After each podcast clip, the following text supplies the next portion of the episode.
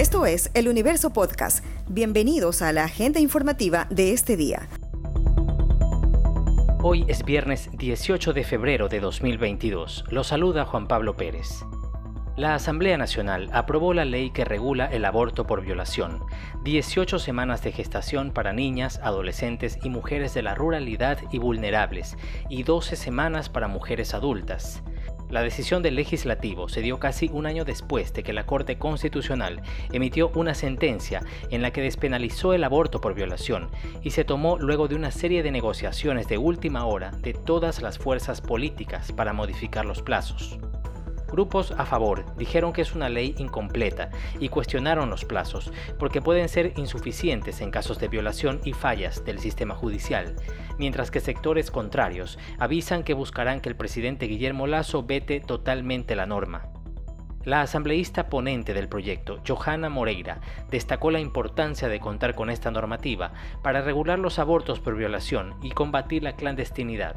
Porque el aborto y justamente por violación ya está despenalizado en nuestro país. La única tarea pendiente que tenía la Asamblea Nacional era justamente poder construir el marco normativo adecuado. Lamentablemente siento que no le hemos cumplido al pueblo ecuatoriano, no con lo que merecen las víctimas de violencia sexual, pero sin embargo a las mujeres jamás nos ha tocado nada fácil en este país. Seguimos trabajando, seguimos luchando, tenemos una ley ya, y de seguro una ley que vamos a presentar una reformatoria, que vamos a seguir insistiendo, incluso ante la Corte Constitucional, para que se nos reconozcan nuestros derechos. Nada a medias, ah. nada nunca más teniendo que rogar, teniendo que suplicar, teniendo que llorar por votos. Ahora, la amenaza del veto está ahí por parte del Ejecutivo. Eh, si ustedes quisieran ratificarse en la votación del día de hoy, tampoco podrían, no habrían los votos.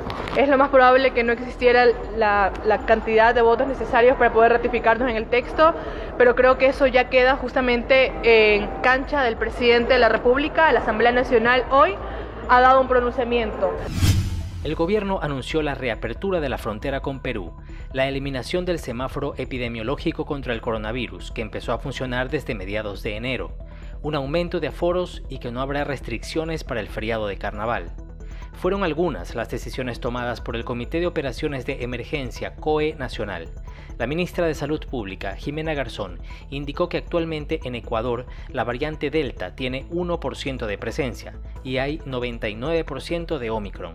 Con esta tendencia siempre a la baja, esperamos que aproximadamente en 15 días nosotros ya no tengamos presencia de Delta en el país, lo cual permitirá que tengamos algunas relajaciones más. Sin embargo, con estas buenas noticias que tenemos hoy día, hemos recomendado al COE eh, nacional eh, que quitemos la semaforización, que mantengamos eh, ciertos aforos, como por ejemplo en lugares cerrados del 80%, en lugares abiertos ya queda libre el aforo a 100%. y bueno, otros detalles que nosotros les vamos a compartir y que el, el, coronel Zapata pues les dará llegar también.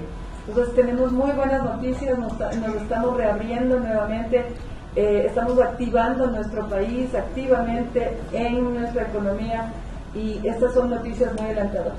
La reapertura de la frontera sur se iniciará a las 9 de la mañana de este sábado, tanto en Huaquillas, en El Oro, como en Macará, en Loja, y se eliminará el semáforo epidemiológico desde la medianoche del próximo lunes.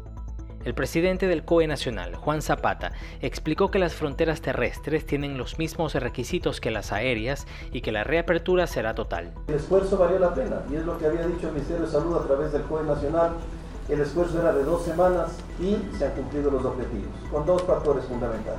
Plan de vacunación, tener un gobierno que pudo y tiene las vacunas suficientes, pero sobre todo medidas adecuadas que el tiempo nos dio la razón de que eran las medidas técnicas que el país necesitaba y por eso hoy estamos con, durante dos años de pandemia prácticamente, estas son las medidas de mayor flexibilidad que tiene el Ecuador. Con lo que nos ha dicho el señor canciller, era la última actividad que tenía el país pendiente para apertura. Con lo de la frontera sur, todas las actividades en el territorio ecuatoriano están abiertas. Y esa es una muy buena noticia. El arranque de este 2022 ha sido violento en Guayaquil y sus cantones vecinos que forman la zona 8, junto a Durán y San Borondón, con asesinatos crueles que no se habían visto antes. De sicariatos se ha pasado a decapitaciones y hasta colgados en puentes. Del 1 de enero al 16 de febrero, las muertes violentas han crecido en la zona 8 205% en comparación con el mismo periodo del año pasado. Las muertes violentas de este año suman 162 frente a las 53 del lapso anterior, es decir, hubo 109 crímenes más. Con ello, el distrito de Guayaquil es el que registra la mayor cantidad de muertes violentas del país. Concentra 35% de crímenes que se reportan en todo Ecuador. La zona sur de la ciudad, el distrito de Nueva Prosperina y Durán son los más conflictivos. Emelec y Macará marcan la pauta en el inicio de la Liga Pro 2022, con el aliciente del invicto de 13 partidos que traen los eléctricos desde la temporada pasada como locales. Será el primer partido de 6 que asumirán los azules antes de jugar Copa Libertadores. Emelec no pierde en el estadio George Capwell desde hace casi un año. Uno de los ausentes en Emelec en el partido que iniciará a las 7 de la noche es Marcos Caicedo, quien no alcanzó a recuperarse para el estreno de los Millonarios en la Liga Pro ante los zambateños. En otros juegos de la primera jornada, Mushugruna enfrentará a Universidad Católica desde las 3 de la tarde de este sábado. Liga de Quito recibirá a Gualaceo a las 5 y media de la tarde y Delfín será local ante Barcelona a las 8 de la noche. El domingo, Orense jugará con Aucas, Guayaquil City con Deportivo Cuenca y Cumbayá con Independiente del Valle. Esta noticia ha estado entre lo más leído de eluniverso.com en las últimas horas. El Tribunal Penal de Guayas condenó a los seis procesados por el asesinato del actor y presentador de Ecuavisa, Efraín Roales, ocurrido hace más de un año en el norte de Guayaquil, cuando él iba en su carro luego de haber salido de un gimnasio. Álvaro Bolívar C.A., alias Alvarito, y Alexis Paul C.B., alias Casquete, recibieron una pena de 34 años con 8 meses de cárcel como autores del crimen, mientras que a Carlos M.C., alias Choclo, a Carla M.M., a Jorman B.S. y a Juan Carlos R.Q. les dictaron una sentencia de 17 años con 4 meses de prisión. Todos los seis adultos implicados y ahora sentenciados guardan prisión desde que fueron detenidos, pero hay dos involucrados más. Fiscalía indicó que espera fecha para la audiencia de juzgamiento contra Aarón Andrés A.C., capturado hace dos semanas. Esto fue lo más destacado de la jornada. Hasta la próxima.